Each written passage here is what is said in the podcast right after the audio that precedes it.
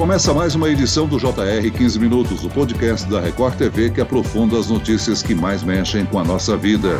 No ano passado, o número de cirurgias de catarata no Brasil caiu 38% em razão da pandemia de Covid-19. Cerca de 49% dos brasileiros que perderam a visão foi por causa da catarata. Para combater a doença, a cirurgia é o único tratamento. Por isso, especialistas estão preocupados com a queda no número de cirurgias. Para falar sobre sobre os riscos dessa situação, nós vamos ouvir a doutora Keila Monteiro de Carvalho, diretora do Conselho Brasileiro de Oftalmologia. Bem-vinda, doutora. Muito prazer, o prazer estar aqui com vocês, responder as perguntas a respeito da catarata ou outras doenças oculares. E quem também participa da conversa é o repórter da Record TV, Emerson Ramos. Olá, Emerson. Oi, Celso. Sempre muito bom participar aqui do podcast e hoje com um tema muito importante, né? Eu queria começar perguntando para a doutora Keila qual é o risco de se adiar a cirurgia de catarata, doutora Keila? A gente sabe que a pandemia é um momento em que a preocupação das pessoas, eh, as pessoas estão assustadas, de repente tem o temor de fazer a cirurgia, mas não é motivo para adiar. É importante não adiar. Sem dúvida, porque a catarata a pessoa vai diminuindo a visão, né? E então acaba sendo desagradável a pessoa ficar com a visão embaçada, enxergando mal. É preferível fazer a cirurgia a partir do momento em que ela esteja dando uma alteração funcional da visão. Hoje em dia, felizmente, nós temos centros cirúrgicos oftalmológicos exclusivos né, para oftalmologia, como eu mesma tenho no meu consultório, o centro cirúrgico próprio, né? E mesmo na cidade de São Paulo, a gente vai em locais onde são centros cirúrgicos só oftalmológicos Aí, nesses casos, as cirurgias continuam a ser realizadas. Quem necessita ir a um hospital para fazer uma anestesia geral, que são casos muito raros, aí sim fica bastante prejudicado pela questão da pandemia. Agora, o adiamento de cirurgias pode provocar acúmulo de pessoas à espera desse tratamento, né, doutora? Pode ser necessário fazer novos mutirões de cirurgia de catarata, como já aconteceu outras vezes, para regularizar ali na frente o andamento das cirurgias? Sem dúvida. Isso já ocorreu no passado. Foram necessários grandes mutirões. Na Unicamp nós tínhamos mutirões enormes, né? Mas hoje em dia a população tem operado cada vez mais cedo, porque as novas técnicas de facoemulsificação, que é feito um buraquinho de 2 milímetros, aí o aparelhinho entra por esse buraquinho na córnea, faz a aspiração da catarata e a lente entra por ali, a lente intraocular que é colocada, né? Agora, adiar a cirurgia, ela é possível até um certo ponto. Aí, a partir do momento, por exemplo, que a pessoa não consegue passar no exame de carta de motorista, é necessário fazer a cirurgia cirurgia. Como nós temos o, essa demanda reprimida, ela não está sendo de casos tão graves, por isso que está sendo ainda mantido um certo movimento nesse sentido. Inclusive no estado de São Paulo, por exemplo, no hospital da Unicamp não está sendo possível a cirurgia de catarata, porque ele está muito tomado pelos pacientes com Covid. Mas no governo do estado de São Paulo, eles têm os AMI, Ambulatório Médico de Especialidades, que é do governo, é tratamento pelo SUS e estão operando. Claro Claro que num ritmo mais lento, porque tudo tem que ser um menor número de pacientes para atendimento, mas estão sendo feitas algum número de cirurgias pelo SUS nesses ambulatórios médicos especializados. Às vezes as pessoas descobrem o problema da catarata quando vão revalidar a carteira de motorista, né, doutora? Exatamente, principalmente se for no olho só, né? Que o olho tá bom e, o, e a pessoa vai levando, e só um que tá com o problema. Se for os dois, a pessoa vai perceber logo, né? Agora, doutora, por que, que a cirurgia de catarata você faz inicialmente num olho e há um prazo para fazer no outro, caso seja necessário? A gente opera o olho que está sendo necessário ser operado. Então não é obrigatório que você já faça os dois. Agora, o que não pode fazer é simultaneamente no mesmo dia, porque ela é uma cirurgia intraocular. A gente entra dentro do olho com o aparelhinho retira o cristalino, coloca a lente, há uma manipulação intraocular. No caso de uma complicação, tipo uma coisa que é muito rara, uma infecção, a pessoa perderia os dois olhos. Então, no mesmo dia não pode ser feita. Mas no dia seguinte já pode, por exemplo. Pessoas que vêm de muito longe, às vezes entre outros estados. Tem ocorrido da gente operar num dia um olho, dali um dia ou dois o outro. Doutora Keila, nós estamos aí atravessando a pandemia e a preocupação, como já foi dito, das pessoas procurarem os hospitais ou as clínicas para realizar. Há resistência por parte das pessoas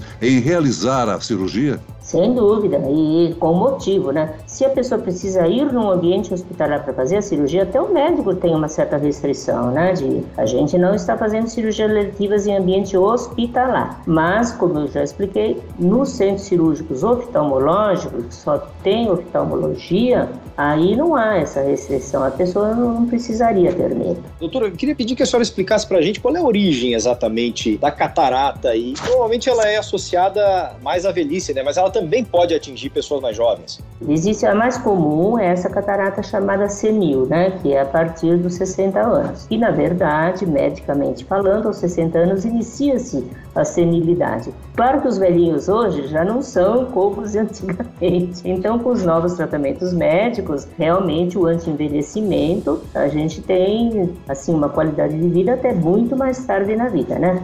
Mas mesmo assim, ela é associada ao envelhecimento. Também é associada a certas doenças, como por exemplo o diabetes. A pessoa que tem um diabetes descontrolado tem a catarata muito mais cedo. Ou quem tem glaucoma, eventualmente tem a catarata mais cedo. O outro tipo de catarata que o senhor mencionou seria a catarata infantil. Aí existe até mesmo uma catarata congênita, o nenê nasce com a catarata. Aí são cataratas geralmente hereditárias, são distúrbios da formação do cristalino, associadas a algumas síndromes. E se o nenê tiver, digamos, uma catarata nos dois olhinhos, se ela for total, ele é operado às vezes com uma semana de vida. É uma cirurgia que é feita bem precocemente. E tratamento de catarata é sempre cirúrgico. É, antigamente existiam os colírios, a gente usava flarvisol, né? E uns colírios de ervas, mas não foi provado efetividade de nada disso, né? Também antigamente, como a cirurgia era feita tendo que dar pontos no olho,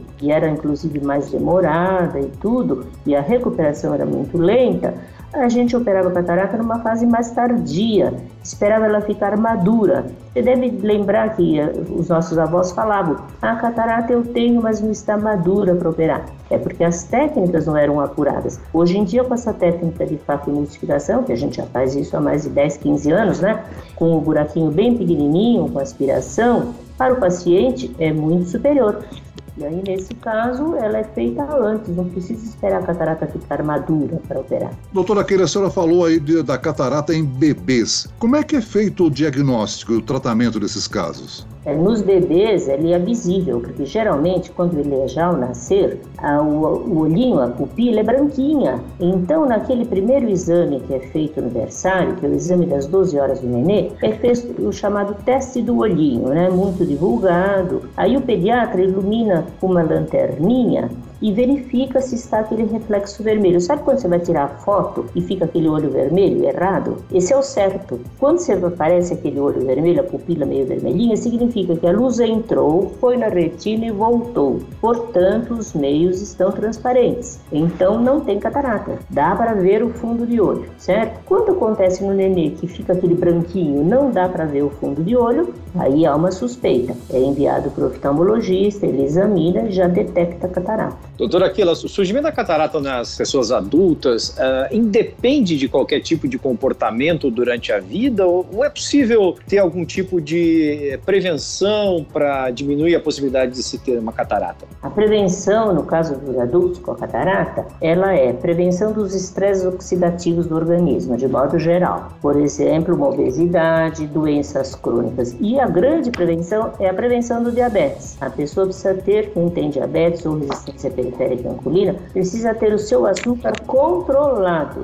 Com o açúcar controlado, isso sim previne o aparecimento de catarata. Agora, esse estresse oxidativo é uma coisa geral que é, vai atuar indiretamente na questão do envelhecimento, tá certo? Então, se a pessoa tem uma vida mais saudável, mais exercício, um envelhecimento mais lento do organismo, sem dúvida. Com isso, a catarata é mais prorrogada, mas não tem uma relação assim bem direta, não. Acima de 80, por exemplo, a maioria das pessoas tem um pouquinho de catarata. É que nem sempre é cirúrgico, porque se é bem pouquinho, eventualmente a pessoa já não dirige mais, ela não sente que aquilo esteja incomodando o seu dia a dia. E então, nesse caso, ela não tem necessidade de ser operada. Mas assim que incomodar o dia a dia, está dificultando para ler, está dificultando para ver TV, é melhor operar. Doutora Keila, eu estou com 67 anos e já realizei a cirurgia nos dois olhos. Agora, é uma cirurgia ultra rápida, não?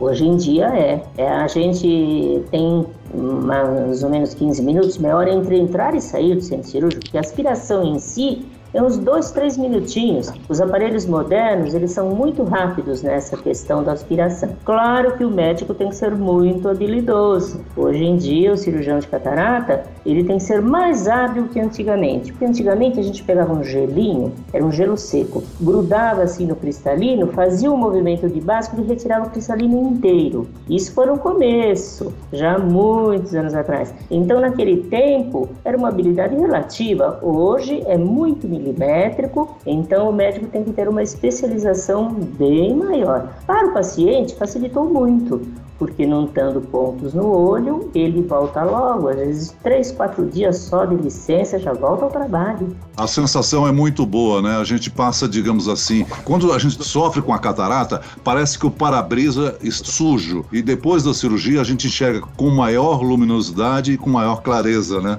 Exatamente isso. E às vezes a pessoa vai se acostumando com aquela visão que já não está tão boa, né? E não há motivo, né? Hoje em dia, se o demais do olho estiver normal, a pressão for boa, não tem por que não operar, né?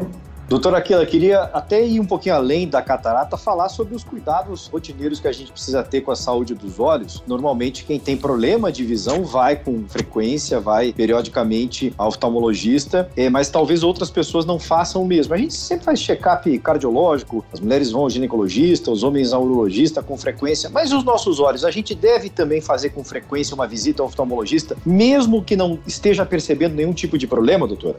Ah, sem dúvida, principalmente a partir, isso se inicia essa obrigatoriedade de oftalmologista a partir dos 42, 43 anos, né?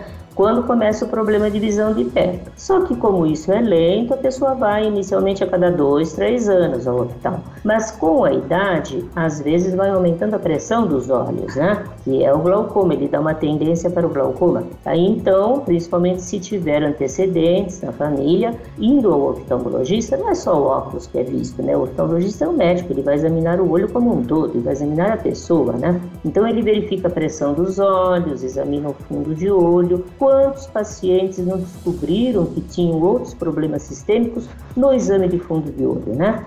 A gente verifica as veias, as artérias. Já teve muitos, inúmeros pacientes que eu disse para eles: você tem pressão alta no corpo, pode ir ao médico e você necessita tratar hipertensão arterial sistêmica. Mas como a senhora viu isso no fundo de olho? Vi isso no fundo de olho. A gente vê o reflexo das arteriolas aumentados, cruzamentos das veias e aí, problemas sistêmicos são diagnosticados no exame de fundo de olho. Doutora Keila, a utilização de corticoides acelera a catarata? Sim, esse é um outro fator, principalmente em instilados, né? Quando a gente prescreve corticoides, a gente já até escreve na receita usar tantos dias e parar, porque o uso constante pode elevar a pressão do olho e dar catarata. Então, existem os efeitos colaterais. É claro que algumas doenças, como uveites, inflamações, necessitam do uso de corticoide, mesmo pós-operatório da própria catarata, né? Mas ele tem que ser usado num, num, certo limite por um tempo determinado. Doutora, a gente já falou aqui a respeito da preocupação das pessoas com relação à pandemia, né? Agora, é, elas, elas que precisam de cirurgia, como qualquer procedimento hospitalar nesse período, existem cuidados extras atualmente para evitar contaminação. E no processo de recuperação, as pessoas também têm que adotar cuidados especiais? Ah, os cuidados normais que se adotam na pandemia, não tem nada assim mais específico, né? É que os centros cirúrgicos oftalmológicos, basta que a pessoa tenha o testezinho do, do Covid negativo, né? Ele vem para o centro cirúrgico e aí, como não é frequentado por pacientes com doença, por isso que a gente considera que podem ser feitas as cirurgias eletivas nessas clínicas. E, e, no ato cirúrgico em si, doutora, mudou alguma coisa na rotina? Eles deitam de máscara, né? Uhum. O paciente deita de máscara, e mesmo colocando o oxigênio, se a máscara é fininha, ela pode até permanecer. Se não desce pelo menos até a boca, fica só o nariz para fazer aquela respiração do oxigênio. Que a maioria das cirurgias de catarata são com anestesia local e sedação. Então ele está deitado, é posto o campo cirúrgico em cima, por baixo do campo cirúrgico tem aquele fornecimento de oxigênio para melhorar a ventilação mas ele até permanece com sua máscara. Muito bem, nós chegamos ao fim desta edição do 15 Minutos. Eu quero agradecer a participação e as informações da oftalmologista doutora Keila Monteiro de Carvalho, diretora do Conselho Brasileiro de Oftalmologia. Obrigado, doutora Keila. Obrigada a vocês. É um prazer participar quando tiver outros assuntos, estamos à disposição. Agradeço também a presença do repórter da Record TV, Emerson Ramos. Emerson. Celso, prazer ter participado dessa conversa aqui com a doutora Aquila, agradecer também a doutora Aquila. Esse podcast contou com a produção de Homero Augusto e dos estagiários David Bezerra e Larissa Silva, sonoplastia de Pedro Angeli, coordenação de conteúdo Camila Moraes, Edivaldo Nunes e Luciana Bergamo, direção de conteúdo Tiago Contreira, vice-presidente de jornalismo Antônio Guerreiro. E eu, Celso Freitas, te aguardo no próximo episódio. Até amanhã.